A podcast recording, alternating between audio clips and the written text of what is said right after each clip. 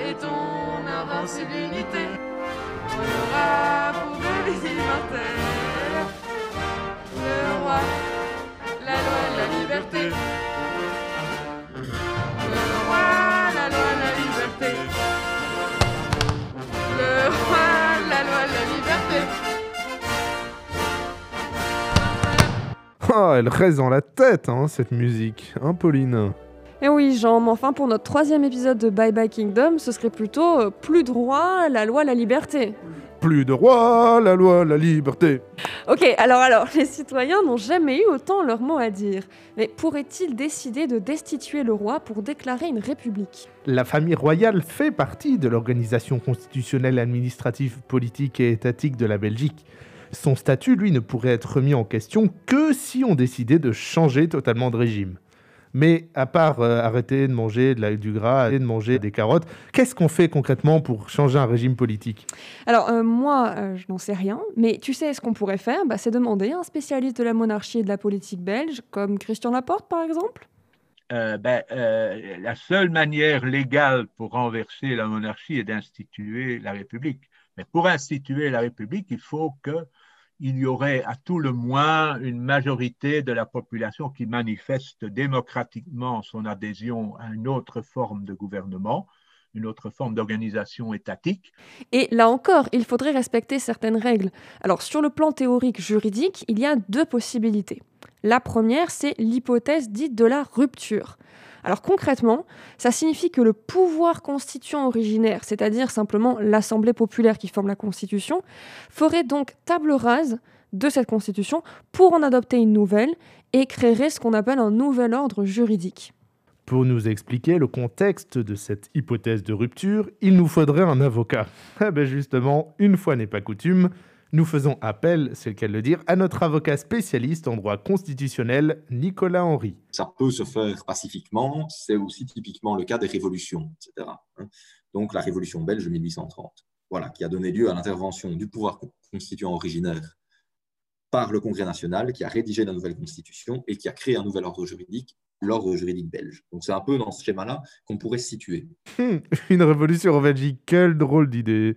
Beaucoup de gens, bah, déjà, n'ont pas forcément envie de s'emmerder avec une révolution. Ils mènent leur quotidien pépère. Euh, ok, ils sont peut-être pas forcément toujours d'accord avec la politique, mais euh, ça les empêche pas de vivre, ça les empêche pas de dormir la nuit, je crois. La monarchie, franchement, les gens n'ont pas assez d'intérêt dans la monarchie que pour euh, se, se révolter contre eux. Quoi. Je pense qu'avec les révolutions qu'il y a eu avant, etc., les gens ont appris de leurs erreurs et il n'y aura pas une, guerre physique comme il y a eu avant avec euh, les révolutions, etc. Mais je pense que oui, il pourrait y avoir plutôt une crise politique. Le seul exemple qui me vient maintenant, limite, ce serait avec le Covid alors. Genre, si à un moment les, mesures deviennent trop abusées, là on pourrait peut-être voir un truc, genre un, un soulèvement de masse ou quoi. Alors Christian Laporte, lui, est plutôt sceptique sur l'idée d'une révolution belge. Euh, Il est bien clair qu'on ne reviendra plus jamais en arrière. Euh, bon, euh, il y a eu la révolution de 1789. euh, il y a là des rois qui ont perdu leur tête, au propre et au figuré. Et je ne vois pas revenir en arrière dans, dans des régimes qui seraient alors plus autoritaires. Ce serait de toute façon plus possible aujourd'hui. Alors, outre la rupture, donc, le pays aurait une seconde option pour changer juridiquement de régime. Ce serait une intervention d'un autre type de pouvoir, mais alors une intervention qu'on appelle radicale. Oui, mais dans ce cadre, ben, on ne créerait pas un nouvel ordre juridique, en fait, on modifierait l'actuel. Et pour ça, il faudrait faire appel à l'article euh, 195 de la Constitution qui, lui, ben, permet de réviser. Mais ben, c'est toujours au prix d'une procédure lourde en trois étapes, Pauline. Première étape, il faut que la Chambre des représentants, le Sénat, le roi et son gouvernement déposent respectivement leurs dispositions pour réviser la Constitution.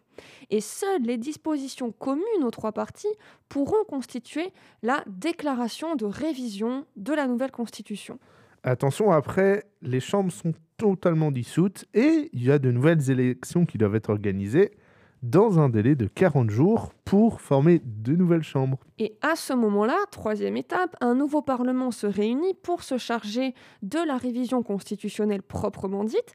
Une fois que celle-ci est rédigée, le Sénat et la Chambre des représentants se réunissent et doivent obtenir chacun une majorité des deux tiers pour décider d'adopter les nouvelles dispositions constitutionnelles. Ah là là, quelle histoire Mais selon Nicolas Henry, ben, une telle perspective, c'est assez improbable. Mais évidemment, c'est très compliqué dans les faits de changer complètement de régime dans ce cadre-là, parce qu'en fait, il faudrait changer euh, énormément de choses.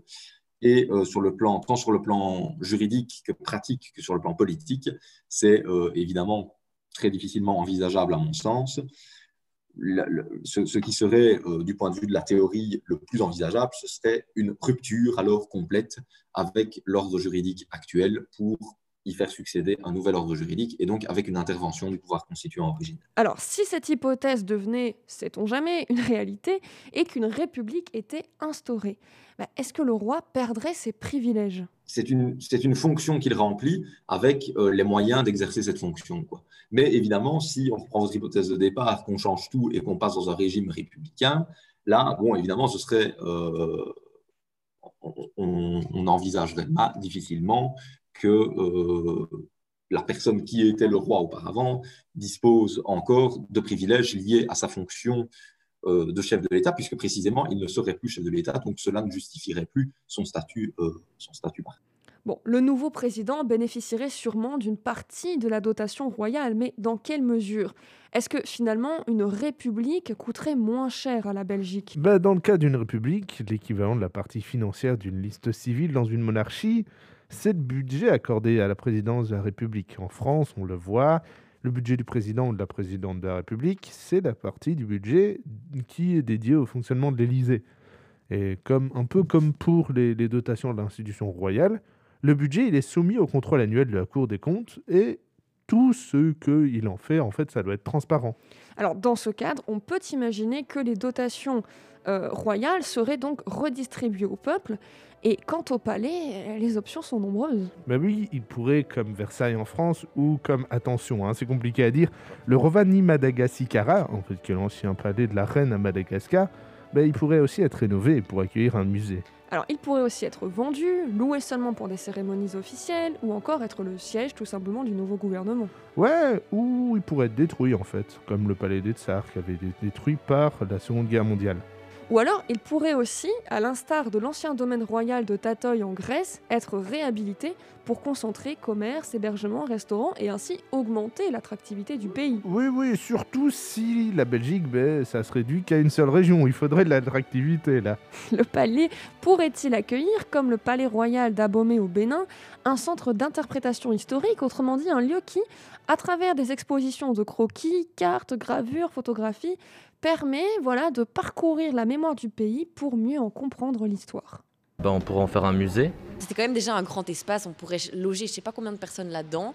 Dans le centre, il y a beaucoup de sans-abri, donc imaginons, on pourrait en faire un hébergement pour les sans-abri, et je pense qu'on pourrait déjà en héberger pas mal. Ben, je trouve qu'il ne faut pas être touché, quoi, parce que euh, c'est de la culture et il faut s'en rappeler tout le temps. Ça fait partie de l'histoire, donc, euh, par exemple, le transformer en boîte de nuit, ça, ça n'aurait aucun sens. Moi, en tant que jeune, euh, pour, pour la vanne, j'ai envie de dire, on en fait une énorme boîte de nuit. Mais euh, sinon, euh, on en fait, je sais pas, un truc pour aider, pour aider les sans-abri ou aider les, les, personnes, les réfugiés, enfin, tous ces personnes-là qui ont besoin d'un espace. Ou alors un musée aussi, ça peut être bien quand même. C'est quand même un beau bâtiment, ça peut, être, ça peut intéresser beaucoup.